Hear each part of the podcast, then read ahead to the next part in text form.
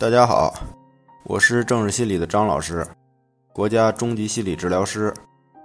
在强迫观念中，我们极度的痛苦，很大程度上是我们把当前的问题看作是持久的问题，而忽视了世事无常，一切都在变化中。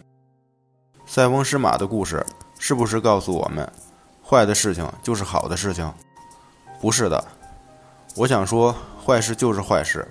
好事就是好事，所以对于强迫症的痛苦，没有一点是值得歌颂的。而真正的好事情是康复。而这个成语告诉我们的，是事物处在变化之中，所以对于强迫、社恐、焦虑，不是要教会我们如何去接受它，而很多人都是在接受的道路上越走越远。我们要学会的是促成变化，痛苦就是痛苦的。康复就是好的。